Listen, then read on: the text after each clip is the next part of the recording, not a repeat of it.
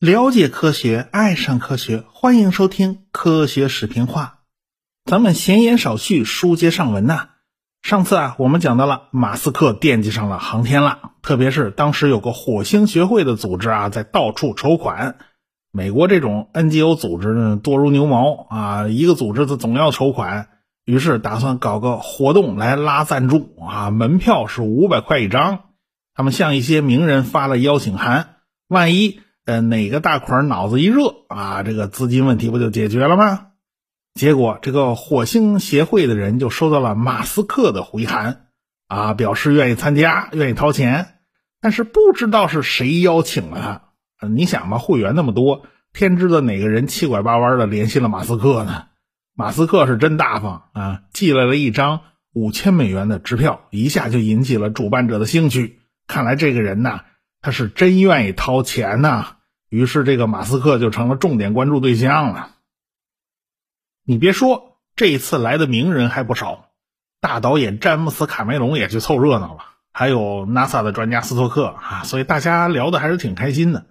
马斯克是当场就捐了十万美元，用于支持火星学会在沙漠地区建立一个科研工作站啊。其实，在沙漠地区建工作站嘛，就是为了想模拟一下火星上的生存环境啊，咱先试吧试吧。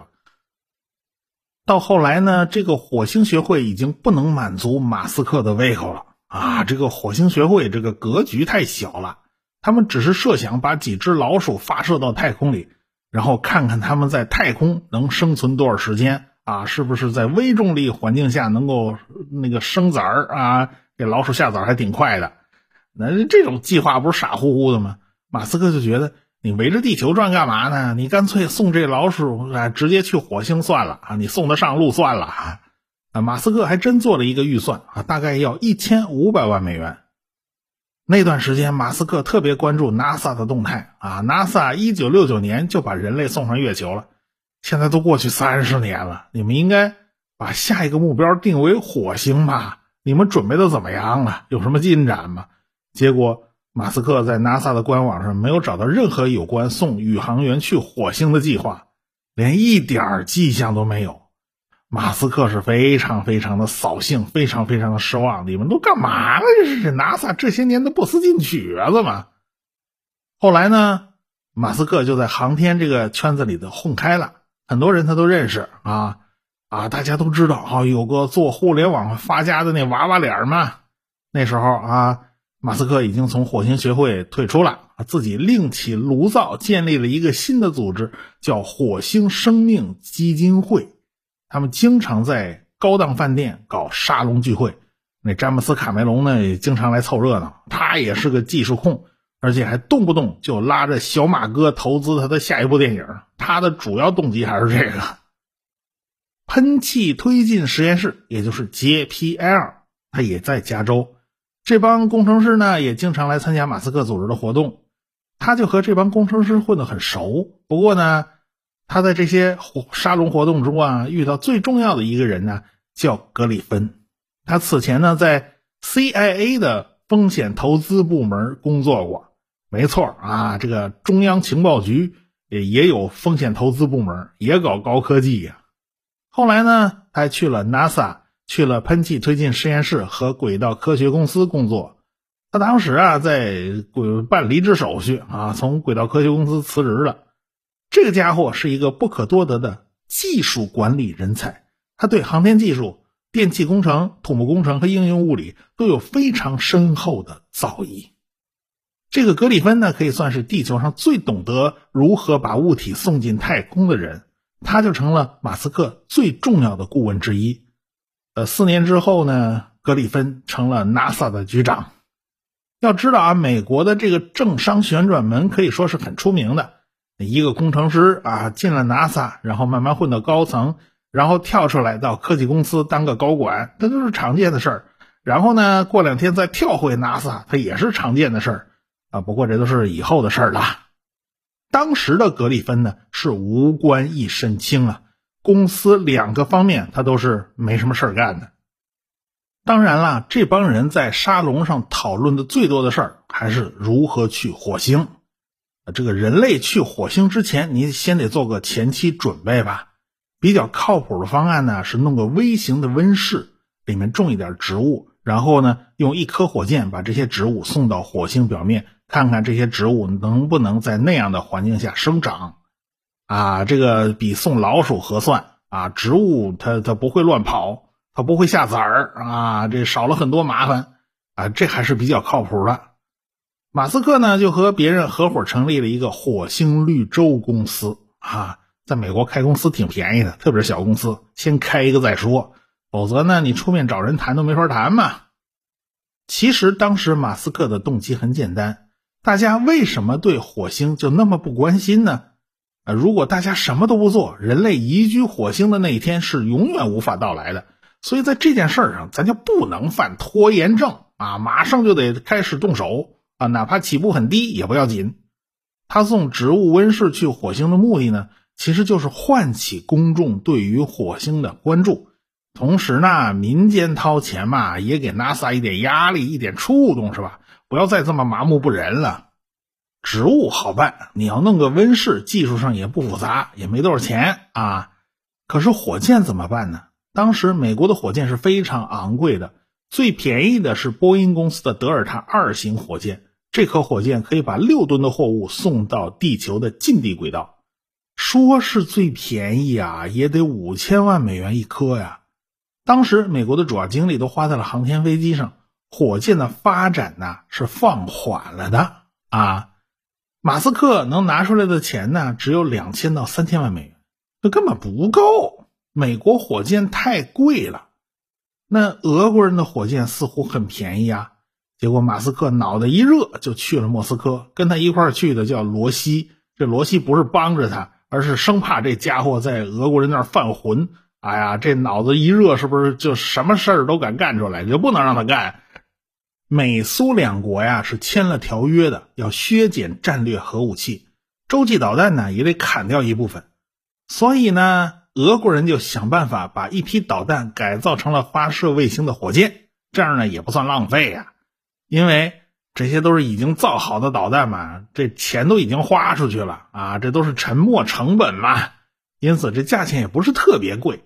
反正你即便是不卖掉，它最后也得销毁，也得处理掉。美国人呢对 S S 十八这种导弹是非常忌惮的。其实 S S 十八是美国人起的代号，苏联的代号叫 R 三六 M，是由大名鼎鼎的杨格尔在六十年代设计的。这东西呢。可以改造成代号叫做地涅伯河的运载火箭，近地轨道的运载能力达到了五四点五吨，这显然是一个很不错的选择。结果这马斯克就去了莫斯科了，找到商用火箭发射公司。马斯克呢还拜访了大名鼎鼎的拉切金设计局啊，苏联的火星和金星探测器呢都是拉切金设计局设计的。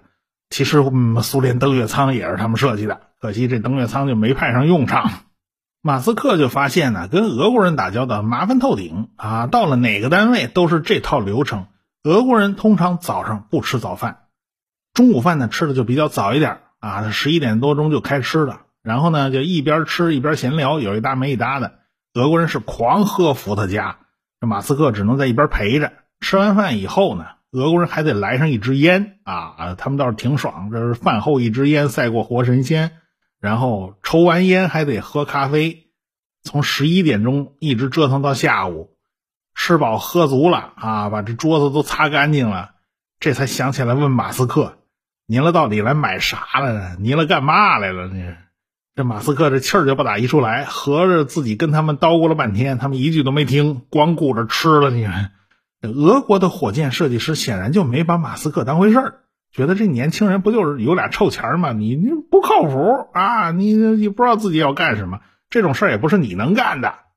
第二次去莫斯科，这马斯克就惊了啊！他把格里芬给叫上了。格里芬可是行家里手，他负责给马斯克当顾问。这一次又是和俄国人狂拼伏特加，俄国人又喝得晕乎乎的。马斯克是单刀直入，直接就问他们：这导弹到底值多少钱啊？俄国人一口价八百万美元。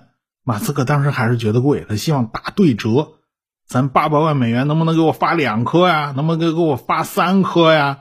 有俄国人还是没拿马斯克当回事儿，觉得马斯克简直是脑子进水了。哎，从来没有私人公司来搞这玩意儿，那谈着就就别扭。以前总是跟美国政府谈是吧？现在，呃，他们就想啊，从马斯克这儿榨出点钱来就完了啊。这马斯克气坏了，最后大家是不欢而散，谈不拢嘛。坐的出租车上去莫斯科机场的路上，这马斯克一句话都不说。即便是上了飞机，他还是不开心。格里芬和其他人坐在后边，马斯克自己刚好坐前排。只见他拿出笔记本电脑，开始做一张表格清单。格里芬和其他人都不知道他要干什么。过一会儿，马斯克转过头来对他们说：“他要自己造一枚火箭。”其实这几个月里边，马斯克一直没闲着，开始恶补和火箭相关的知识。啊，经常看见他抱着一本书在那啃，那书还挺旧，还俄文的，可能是苏联出版的一本火箭教材，估计是易贝上淘来的。就这么啃呢，他啃了好几个月。这一枚火箭值多少钱呢？其实那些个铝合金、碳纤维、钢铁和电子元件之类的东西加起来，不过只占了百分之五的价钱。燃料其实也不贵，真正值钱的是知识，也就是怎么把一堆零部件组合起来才能送进太空。这是几十年的经验。那既然如此啊，那就好办了。这就说明火箭的成本其实是很低的，完全有巨大的压榨空间。况且马斯克造的又不是什么大火箭。只要能把个几十上百公斤的小型载荷打进太空轨道，也就算 OK 了啊！占领的是一个细分市场而已。格里芬呢，对这些事儿是门儿清啊，因为他以前也有接触过这些事儿啊，也有那个亿万富翁啊，被某些工程师给忽悠瘸了啊，这白花钱啊！听了工程师一顿忽悠，说的要造个火箭，其实最后啥都没造出来。所以格里芬不希望马斯克也走这条路啊，被人家当傻瓜那儿忽悠，这就不好。反正当时大家都不看好马斯克。好在呢，美国这个国家呢是从来不缺异想天开的工程师的，业余鼓捣火箭的工程师啊就不下好几百号人。我曾经在上海听到过一个讲座啊，有个美国年轻人。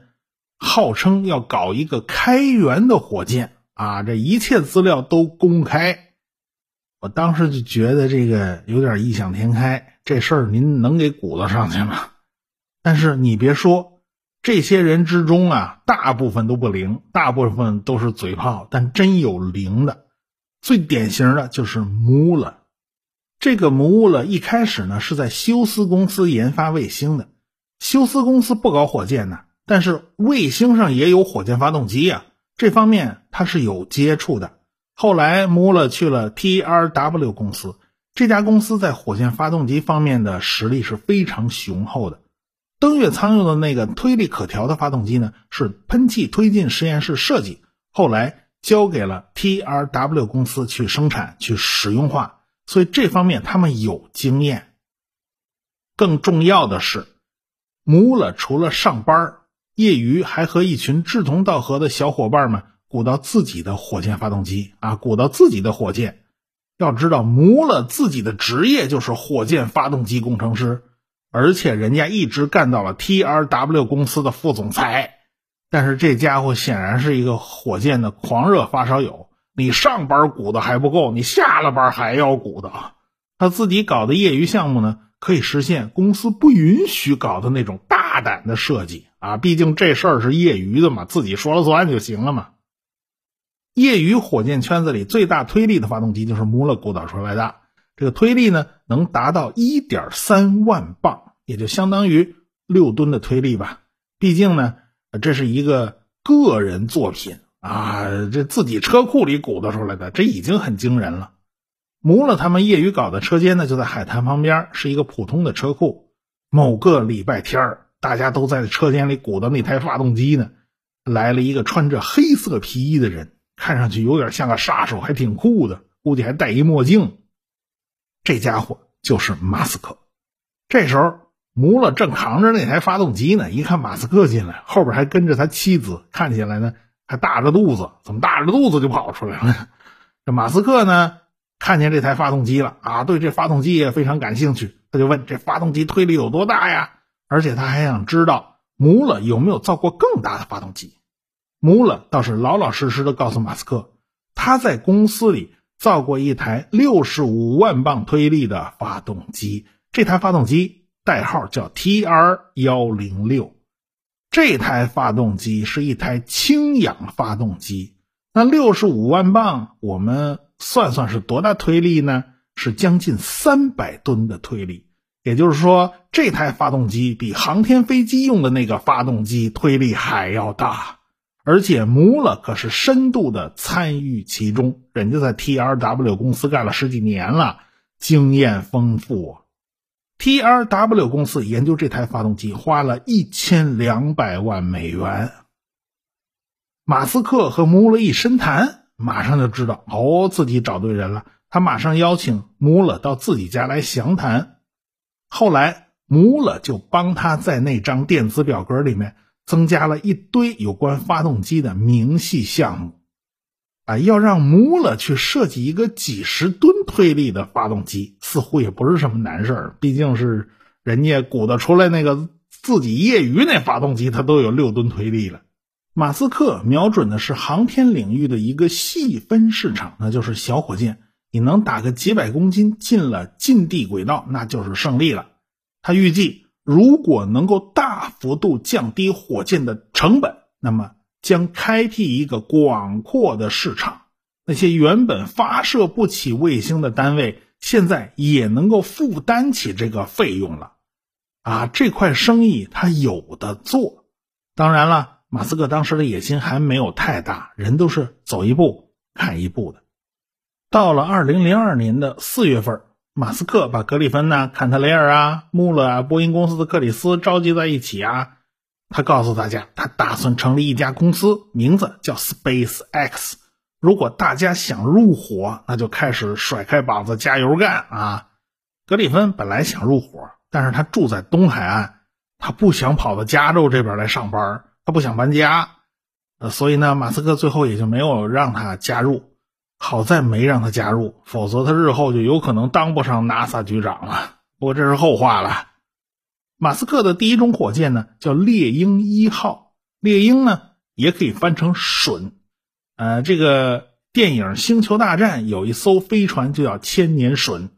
马斯克这批人呢，都是被《星球大战》忽悠起太空梦想的，这样的人实在是太多了。火箭的关键是发动机。马斯克的思路呢是尽快的把火箭鼓捣出来，指标呢不要求太高，发动机推力它有个四十吨也就够用了，但是一定要简单、皮实、容易制造。首先遇到的问题呢就是选用何种构架。火箭的发动机呢大概有几个构架，首先呢是分挤压式和泵压式两大类，说白了就是你如何把燃料送进燃烧室呢？用高压气体把燃料压进燃烧室，就是所谓的挤压式。但是，一枚火箭你能带多少高压气体呢？你带个球形的大气包啊，也存不了多少。所以，这样的火箭肯定是做不大的。布劳恩当年造 V 二导弹的时候呢，用的是双氧水催化分解产生的高压气体来吹动涡轮泵，然后用泵把液氧和酒精送进燃烧室里面。这种构架虽然呢，当时看起来还是很简陋的，但是却是所有现代火箭的祖宗啊！泵压式呢，就成了日后火箭的主流。只是如何驱动这个涡轮泵，又产生了三个流派，分别是膨胀循环、燃气发生器循环和分级燃烧循环。发动机呢，当然是由穆勒来主导研发。那么，穆勒到底会选用哪种发动机构架呢？我们下回再说。科学声音。